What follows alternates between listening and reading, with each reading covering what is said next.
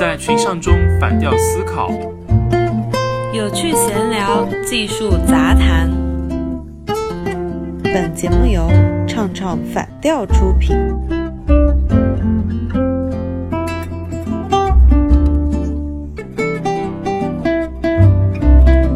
我朋友昨天晚上去约会，然后他其实不太喜欢那个女生。哎，他说当时已经比较晚了，已经快九点了，他就抬手看了下手表，他就给那个女生说：“嗯，你要不早点回去休息吧，已经很晚了。”然后那个女生就就觉得好像很兴奋，就说：“哦，这个男生在关心我，或者怎么样。”朋友就说：“他怎么听不懂我的潜台词呢？我的潜台词明明就是说已经很晚了，我们可不可以散了？这个饭局就是这样结束了。”其实不只是男女交往的时候有这种读不懂空气的情况，在职场上这样的情形也比较常见。职场上面有一些黑话嘛，有些同事可能不好意思直接拒绝你，或者说告诉你真相，所以用一种比较委婉的方式来告诉你啊，怎么怎么怎么怎么样。所以今天的话，我们就要来讲一下职场的黑话。对，就比如说上一期我们讲的。有同事有口臭，然后你说：“哎，我这里有糖，你要不要吃？”但是很多人可能就没有办法 get 到这里面的潜台词。哎，我觉得其实我们可以先从职场招聘的黑话里面先开始说开，因为在还没有到新公司之前，或者说还没有进入职场之前，你最先接触到黑话的肯定是招聘这个环节，因为这里面的门道实在是太多了。对，是的，而且招聘特别容易踩雷。稍微没有 get 到他的那个潜台词，那么你就踩到雷了，一不小心就迈进这个公司了。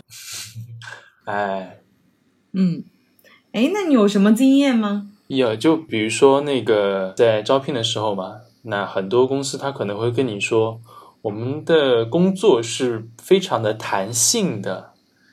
哎，什么叫弹性工作制呢？我个人的一个 get 到点，它没有特别固定的让你上班下班的一个时间。但是有些人会觉得这个很爽哎，哦，就不用打卡，然后就是可以随时去，然后随时走的感觉，给人的感觉就是这样。但是仔细想想的话，作为公司的老板，他是要赚钱的，付你薪水，当然是让你越干活多越好啊。就是活儿是干不完的，怎么可能提前走呢？对。上班的时间可能是你可以玩到一会儿，但是下班的时间就可以拖你很久。老板是希望你能住在公司的，所以这种情况可能在互联网公司或者说是偏设计类的、啊咨询类的啊这种公司会非常的常见。弹性工作制，嗯，下班的时间永远是未知的。哎，我记得很多年前，其实，在我们父母那个年代，好像。都有加班费的，就是流行，啊，你加个班儿，然后给你一个加班补贴。可能我不知道他们那个年代多少钱，反正就是多多少少会有一些加班费。但是我不知道为什么到了我们这个年代就不流行加班费了。我觉得这也是要看供职的一个机构吧。那比如说是一种事业单位啊，或者说已经比较大的规模，然后体制比较成熟的公司，它可能会给你一点。对啊，给你一点。就我了解的，很多国企也好，或者是说很多大型的一些很正规的，包括世界五百强这种，它都是没有加班费的。他就说，哦，我要求你抗压能力强。我觉得这个抗压能力强，就感觉就是，嗯，你要经常加班，并且不给加班费，这个你要受得了。这个就是你的抗压能力。太绝了！但我有些政府单位就知道，他就跟我说，嗯，呃，中秋假期不放假，加班更好啊。放假了也没什么地方去玩，然后呢又那么挤，节假日加班的话还有三倍工资，那不是美滋滋吗？啊，上一天顶三天，哎，所以的话，就可能还是要看就职的单位的吧。嗯，但像有些银行的话，它可能加班的时间可能就没那么多的这个加班费了，三十块一小时。三十块一小时，我的天！我就不说是哪家银行了。看来你有内幕啊！就我也是听朋友讲的吧，三十块一个小时。所以你看，老板就要求你工作一定要有激情。就也就是，就算你加班不给加班费，你还得开心，是不是？工作有激情。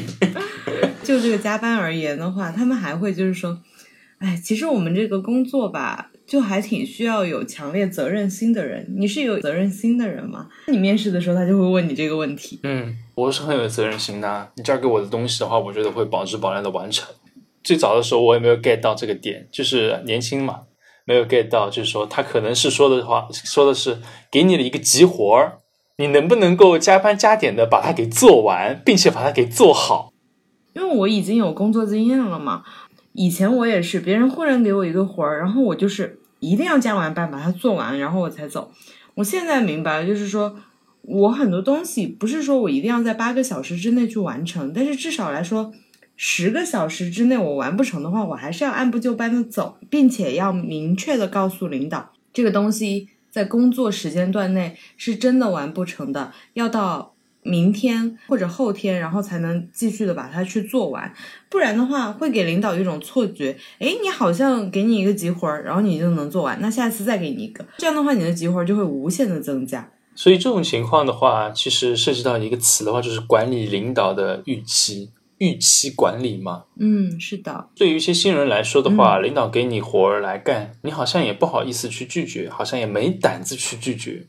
但是就工作方式上面来讲的话，那你可能一开始是没有办法去更正确的评估这个事情到底是能不能够在老板规定的时间内做完。但是在有经验了之后的话，你得告诉老板你能不能够完成，这样的话你才能够给你的工作有一个平衡嘛。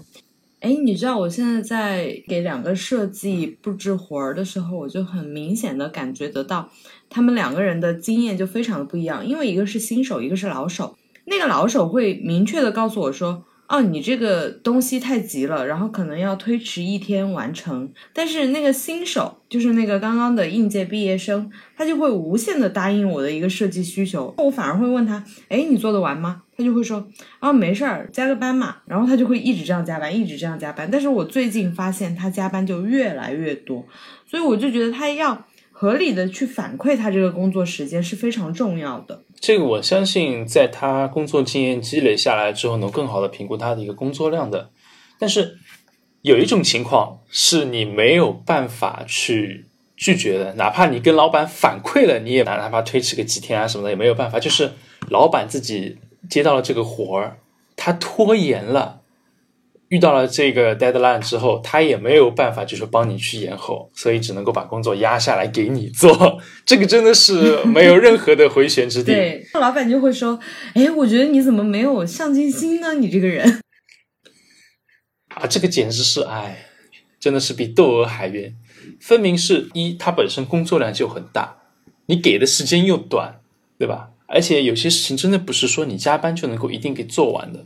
因为当你工作时间久了之后，你脑子是会堵塞起来的，你需要去休息。嗯，像我近期的话，工作很明显的一个感受就是，到了晚上的时候的话，就工作时间比较长了嘛，大脑的一个注意力，它的消耗其实是非常大的。嗯，你晚上工作一个小时，还抵不上白天工作的半个小时，甚至是十五分钟。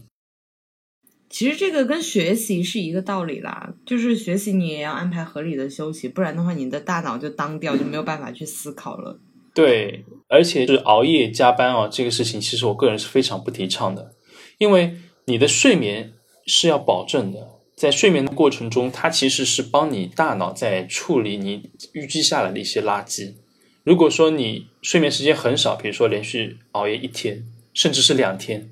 你的工作效率会大幅的下降，你还不如就是说睡睡好一点，然后的话保证你的工作效率。嗯，所以通常来说，如果一个 HR 告诉你，哦，我需要你有强烈的上进心，通常情况下潜台词就是你做完工作以后加班再去做其他的工作。那么其实像这样的话，你可以有一定的表达自己的态度，就是我是一个有上进心的人，但是对于这种加班的事情，我还是需要。做一个合理的加班，而不是加班之后再去做其他工作，就是这样无限的加班。对，想要把事情做好，跟无限制的压榨你，让你去加班工作的话，其实是两回事情。嗯，没错，我是要把事情给做好，但是如果说你工作是无休止的给从上往下压下来的话，让我没有办法去休息，打乱了一个正常的工作节奏的话，那这个其实是完全是两回事情对不对？是的，因为每一个领导也好，或者是 HR 也好，他们都是从底层的员工做起来的。我永远相信，公司也是一个人性化的公司。你勇敢的去表达了自己的态度，哪怕他们拒绝也好，但是他们能知道你的一个想法，并且他能很明确的去评估你的一个工作量，这个是很有必要的。就是大家不要害怕，不敢说这件事情就闷在自己心里了，因为毕竟苦的还是你自己。